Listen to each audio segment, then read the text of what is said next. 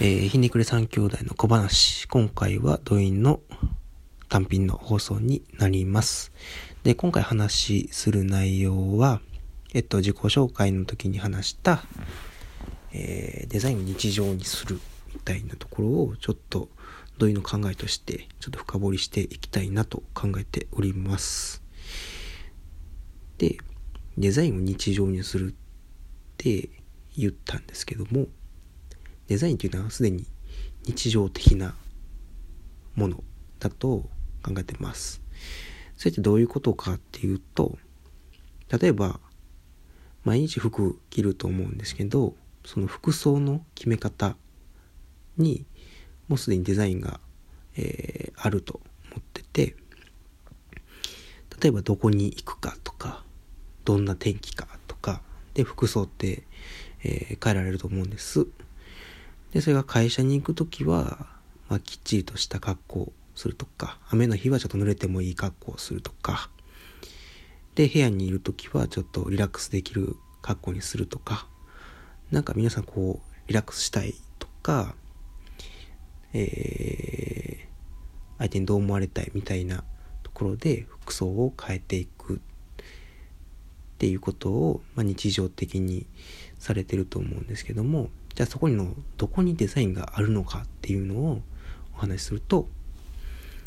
でそういうこう、まあ、服装の選択どんな服を着るかって選択をするときに、まあ、どんな天気かっていう状況みたいなものとで自分がどんな服を持っているのかっていう、まあ、自分がどんな手札を持っているかってことですね。そういう手札と、まあ、得たい目的と状況がの3つがあってその中でとどんな選択をするのが一番いいのかっていうことを皆さん無意識のうちに考えていると思うんです。で、それが先ほど話した雨の日は濡れてもいい格好をするとか、自分の持ってる服装の中で濡れてもいい服はどれだみたいなことを考える。で、そういう、ま目的と手札の間に手段を見つけるみたいなことが、え、デザインの本質だと思っています。でそう考えるときっと皆さん毎日無意識のうちにデザインをしてるっていうことになると思うんです。で今お話しした服装のことあるいは、えー、まあ、通勤とか通学とかされる時にどの道を通るかみたいな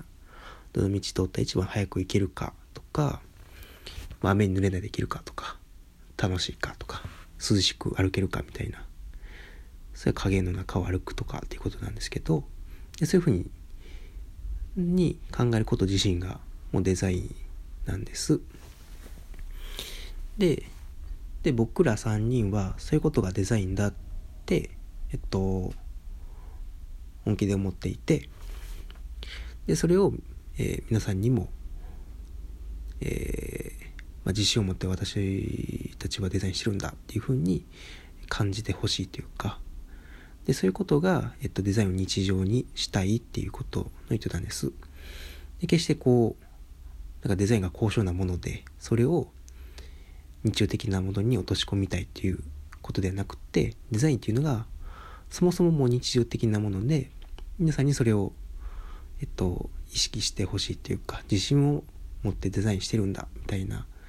まあ、人類皆デザイナーみたいな状況に、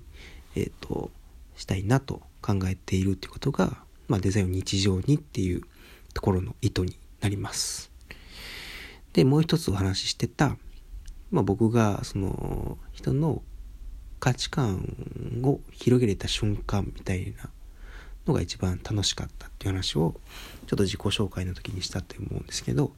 それとデザインがどう関係あるのかっていうことを、と、お話ししたいと思います。で、先の服の決め方を例にしたいんですけど、で、服を決めるときで、例えばデートの時って、で、相手の好みとか、えっと、どこに行くのかっていうところから、えー、着る服を選ぶと思うんですけども、僕が言ってる価値観を広げる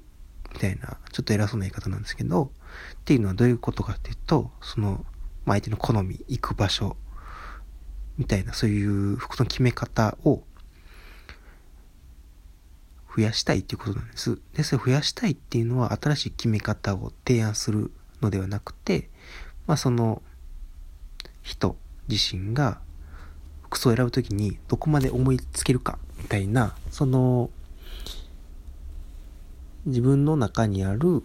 考え方みたいなものを増やして増やしたい増やすことが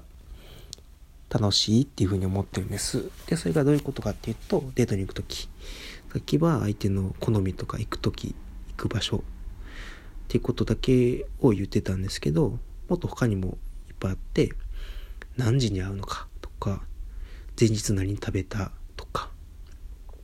この前どんな服であったっけとか、季節とか、何した後に会うのとか、でいろんな決め方が、えー、無数にあっってそれをどこまで意識できてるかみたいなところで、えっと、相手に、まあ、デートの場合は相手に気に入ってもらえるかどうかみたいなことにすごくかかってくると思うんです。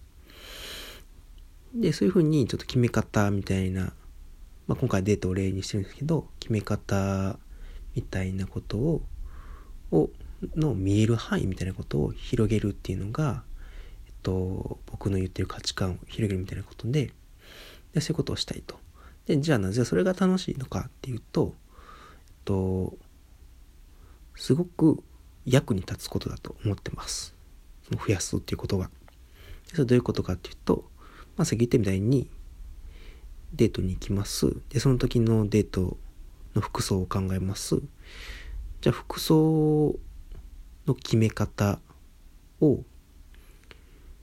少ない人の決め方が少ない。何も考えずに服を決めてデートに行くと極端な話例えばすごいダサい格好になったりとかデートにふさわしくない格好をしてしまうと相手の機嫌を損ねると。でまあデート許容まあ普通の LINE の服装になるとと、まあ、特に可もなく不可もなくであとはどうんな会話するかとかどんなえー、どこに行くかっていうことで相手の好感度が決まると。で、きっとその服装の決め方の最上級みたいなものは、その服を着ていくだけで相手の好感度が上がるみたいな、そういう状況まで服を持っていけたら最高だと思っていて、で、それをするためには、さっき言った決め方、相手の好み、えー、どんなとこに行くのか、何時に会うのか、みたいなそういう決め方をどこまで想像できるのかっていうことがすごく大きく関わってると思うんです。でそういうふうにいっぱいいろんな決め方をに気づける。でその中で取捨どんな取捨選択をできるかっていうことがえっとまあ、デートの結果を左右すると思うんですけどそういう決め方が少ないままだとまあ、いい結果がを得るのが難しいのでそういう決め方をいっぱい見えるようにしてあげてでそれでより良い結果をつかみやすくするっていうのがえっ、とちょっと偉そうなんですけど僕の楽しいと思うことになります。で僕が楽しいって言ってるのはなんかそれ教えることが楽しいみたいなことではなくてでなんか僕と関わってった結果その人が幸せになるみたいなことがすごく楽しいなと思っててで自己紹介の時に少し話したと大学の時のプロジェクトの話のもうちょっと続きを話すとと、まあ、そういうふうにプロジェクトで僕が全然プロジェクトの趣旨と関係ない提案をしたことによってでその依頼主の奥さんがと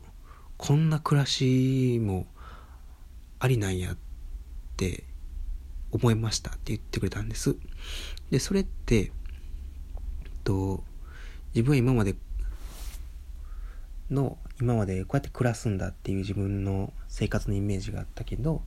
僕がそういう全くその価値の中にない提案したことによって、あ、そういう暮らしをしても楽しそうだ、自分の人生楽しくなりそうだっていうふうに思ってくれたっていうことだと思っていて、で、そういうふうにこう、まあ、それをせんそ僕が言った通りにする必要はないんですけどそういうふうにそれも楽しそうだって思ってもらえたっていうことがすごく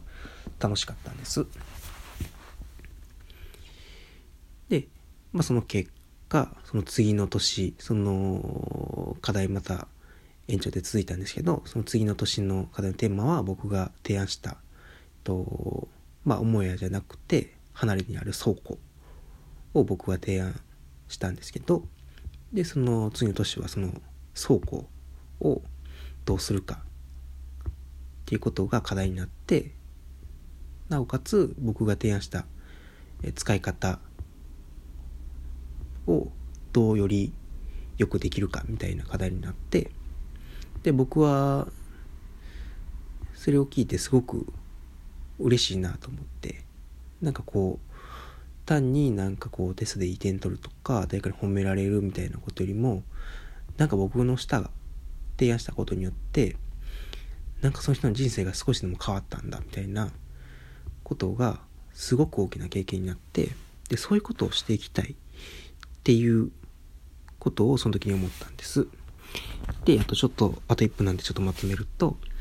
で僕の考えてるのはデザインっていうのはそもそも日常的なことで例えば服の決め方にそれが現れていると。デートの時に自分がどんな服を持っていってで、えー、デートでどんな結果を得たいのかっていうところから服を決めますよねと。でその時の考え方としてそのどこまで想定して服を決めるかっていうところがデートの結果をすごく左右する。で僕のしたいことはその想定の範囲を広げるどこまで考えて服を決められるかみたいなそういうことを広げてあげたいと思っています。それが楽しいと。でなんでかというとでそれを広げることによって、まあ、より良い結果が得られるっていうことは、まあ、皆さん他の人が幸せになるっていうことだと思ってるんです。でそういうことをこれからこのラジオで、えー、発信していきたいなと思っています。よ